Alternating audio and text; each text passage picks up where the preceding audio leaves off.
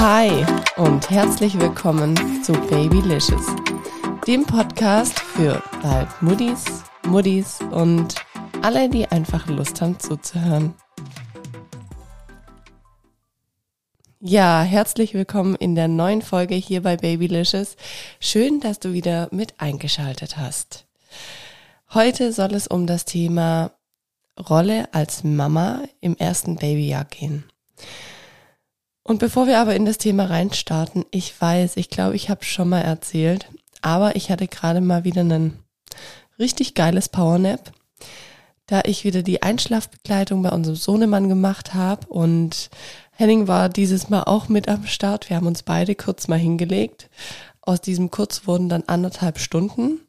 Das heißt, ich bin jetzt hier ausgeschlafen in der neuen Folge. Wir haben wieder Dienstagabend. Es ist einfach real life, real Mama life. Ich habe es die ganze Woche nicht vorher geschafft und heute war natürlich wieder so ein Tag, wo echt nicht ganz einfach war. Für mich und den kleinen Mann. Und ja, es ist irgendwie wieder so dieser, dieses Paradebeispiel von so einer Aufnahme. also wenn ihr denkt, das ist ja alles so easy und so locker flockig für mich und ich kann nebenher noch einen Podcast starten, täuscht euch da mal nicht, das ist manchmal mehr Aufwand, wie man denkt, wie man hört. Mir geht's da nicht anders wie euch. So, dann geht's jetzt aber mal rein in das Thema die Rolle als Mama im ersten Babyjahr. Ich habe ja in diesem Podcast schon mit Henning mal das Thema die Rolle als Papa im ersten Babyjahr ähm, hier besprochen. Das ist die Folge 18. Ich werde die euch auch in den Show Notes verlinken. Falls ihr mal Lust habt und die noch nicht gehört habt, dann hört die euch mal gerne an. Könnt ihr davor oder danach nach dieser Folge machen. Ich glaube, das ist ganz spannend, so als Vergleich. Was ist die Rolle als Mama und ja, welche Rolle hat der Papa im ersten Babyjahr? Und ich habe auch eine Umfrage auf Instagram gemacht zu dem Thema, wer sich aktuell im ersten Babyjahr befindet. Aktuell befindet sich die Mehrheit noch im ersten Babyjahr. Das hatte ich mir auch gedacht und deswegen passt diese Folge heute eigentlich ganz gut. Ich kann euch das Ganze jetzt rückblickend erzählen, weil unser Sohnemann, der ist ja 15, fast 16 Monate alt. Ja, seit dem ersten Jahr, da sind so ein paar Tage schon vergangen. Deshalb habe ich da eine ganz gute Sicht drauf. Also rückblickend kann ich sagen, es war ein schönes Jahr, das erste Jahr mit Baby. Mein erstes, allererstes Jahr mit Baby. Aber es war auch sehr anstrengend. Wenn ich das Ganze so Revue passieren lasse, dann ist es so, dass im ersten halben Jahr, da sind die Nächte sehr anstrengend und im zweiten halben Jahr, dann sind die Tage anstrengender. Also zur Erklärung, im ersten Halbjahr, da schlafen ja die Kleinen sehr viel über den Tag, ihr werdet selber wissen. Und ab der zweiten Halbjahreshälfte, da werden die Kleinen dann aktiver. Somit hat man auch nicht mehr ganz so viel Zeit, was in den Schlafphasen zu machen. Aber da werden dann, finde ich, auch die Nächte irgendwann besser. Im ersten Jahr, ich erzähle das auch einfach so aus meiner Sicht und wie es bei uns war, bei Henning und mir mit unserem Lino. Ich war einfach die Hauptbezugsperson im ersten Lebensjahr. Das hatte verschiedene Gründe. Zum einen hatte es natürlich den Grund, ich als Mama bin in Elternzeit gegangen. Wir haben quasi so dieses klassische, diese klassische Aufteilung, die wahrscheinlich aber auch die meisten von euch Zuhörerinnen und Zuhörern haben. Ja, das hat finanzielle Gründe, das hat Gründe, weil man einfach als Mama die Milch gibt und da nun mal die Hauptbezugsperson ist. Ich war auch im ersten Jahr dadurch einfach die Person, die dem Baby den nötigen Halt gegeben hat, auf der Welt anzukommen. Ich habe dadurch Nähe aufbauen können zu unserem Kind, zu unserem Baby. Ich war da, um ja ihm Geborgenheit schenken zu können, um Sicherheit zu vermitteln. Ich habe ein hohes Maß an Aufmerksamkeit und Achtsamkeit entwickelt. Also das muss ich echt sagen, das ist total krass, aber das kam irgendwie so mit der Geburt unseres Sohnes, dass ich da viel, viel aufmerksamer wurde, viel, viel achtsamer wurde. Ich, ihr werdet es wahrscheinlich selber wissen, ihr Muddis, ich habe überall Gefahren gesehen, wo es davor keine Gefahren gab. Also es ist total spannend. Man ist immer irgendwie so auf halb acht Stellung. Der Papa, der hatte das auch, aber lang nicht so in dem Ausmaß. Also ich weiß noch, das war auch eine Sache, das, was heißt, hat mich im ersten Jahr gestresst. Gestresst ist, glaube ich, auch wieder der falsche Ausdruck dafür, aber das ist schon eine Umstellung, weil man weiß einfach, was für eine krasse Verantwortung man auf einmal hat. Man hat einfach für ein eigenständiges, neues Sein, Kind, diese Verantwortung und ist da auf einmal Mama.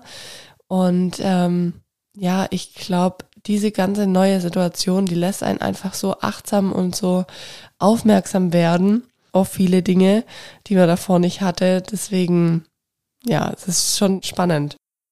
Ich als Mama war auch dafür zuständig, dass alle Arzttermine und alle U-Untersuchungen eingehalten wurden, dass ich da nichts verpasse. Also da bin ich auch immer extrem hinterher.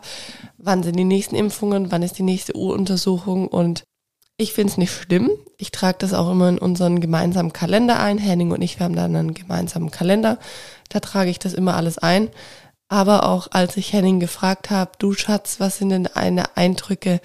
Was sind denn so meine Aufgaben? Dann kam auch wirklich der Punkt, dass er gesagt hat, ja, also du bist auch dafür zuständig, dass alle Arzttermine und Untersuchungen eingehalten werden.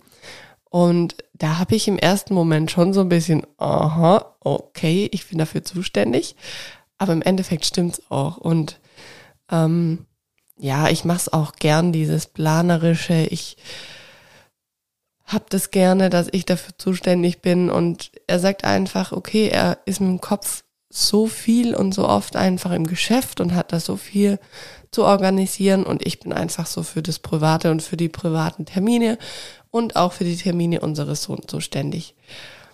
Man könnte sich jetzt sagen, irgendwie schade, dass man sich es nicht aufteilt, aber auf der anderen Seite, ja, ich habe mich dazu entschieden und ich wusste, dass es einfach so dieses klassische Modell sein wird bei uns und dass ich für die Kinderbetreuung, die Care-Arbeit zuständig bin und da ist es auch okay, dass das meine Aufgabe ist. Also das ist jetzt nichts, wo ich sage, ähm, das übersteigt dann mein Stresslevel oder das kann ich nicht. Das ist absolut okay so.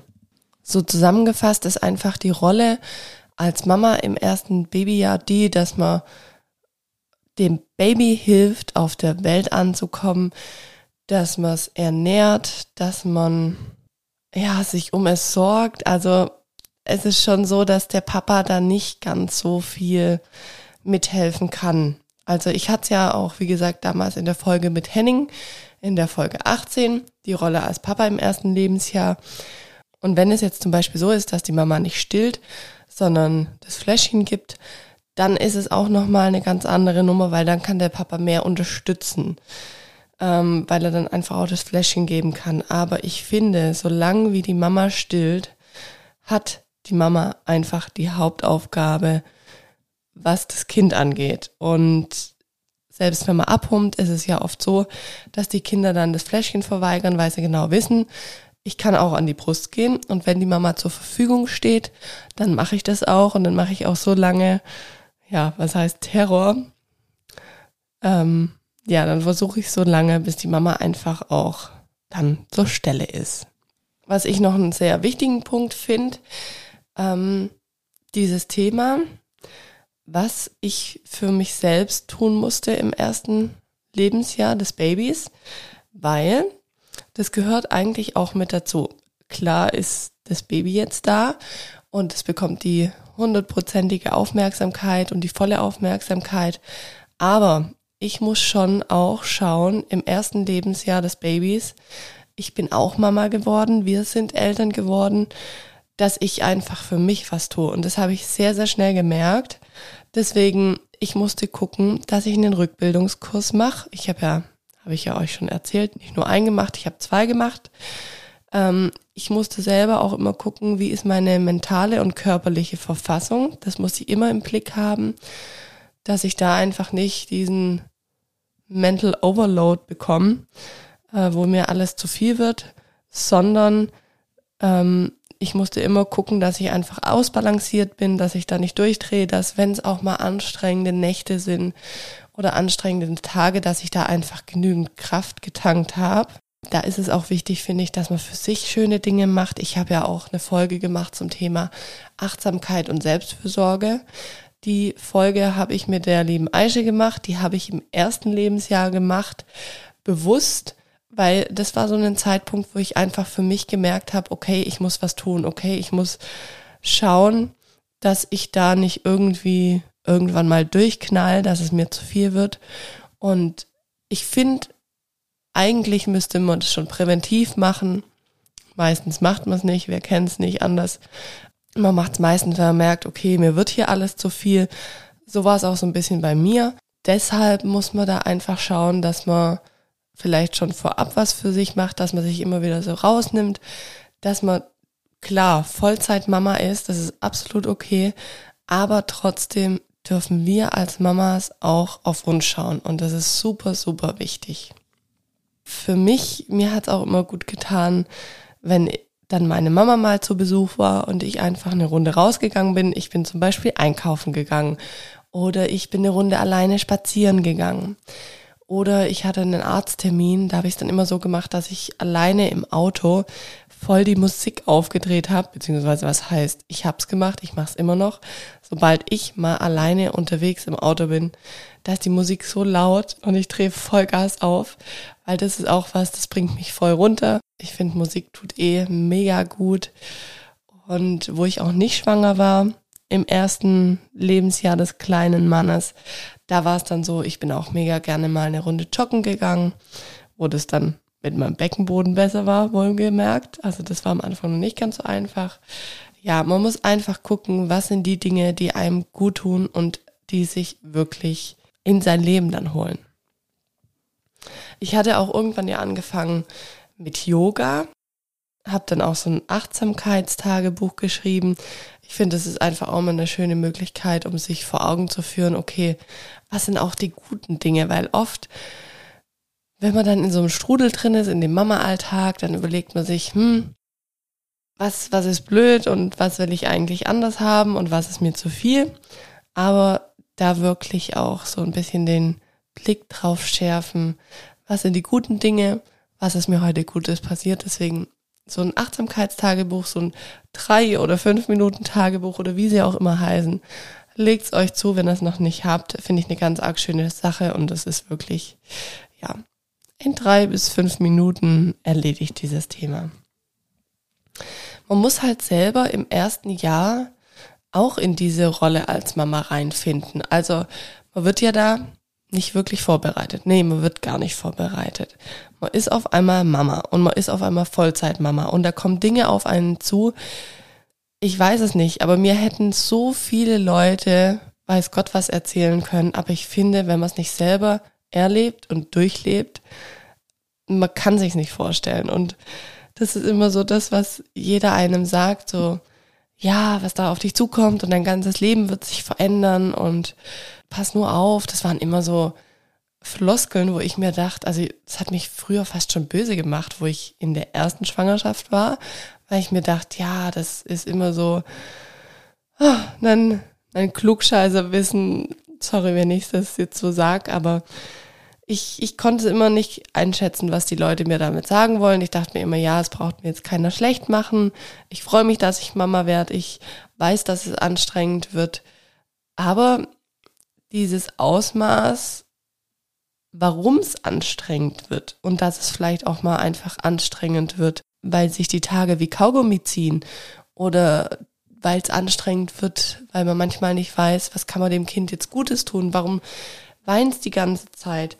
Das sind, finde ich, so die Dinge, auf die kann man sich nicht vorbereiten. Und ähm, das braucht einem auch niemand vorab erzählen, weil das ist bei jedem anders. Das sind bei jedem andere Situationen.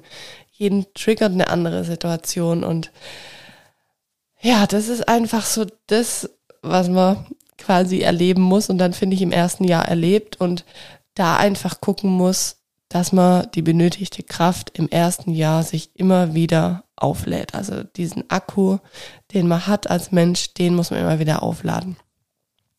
Dann ist es auch wichtig, und ähm, klar, das liegt bei beiden Personen, aber auch bei der Mama, dass man schaut, wie ist die Beziehung zum Partner, dass man die einfach neu ausrichtet, dass man ganz viel miteinander spricht, das ist ja immer der Schlüssel, dass man da auch einfach definiert, was braucht man, was will man und wie klappt's zu dritt. Also das dann auch wirklich mal reflektiert. Also ich muss auch sagen, Henning und ich, wir haben da oft drüber gesprochen, ob es jetzt über das Sexuelle war, ob es über die Beziehung an sich war.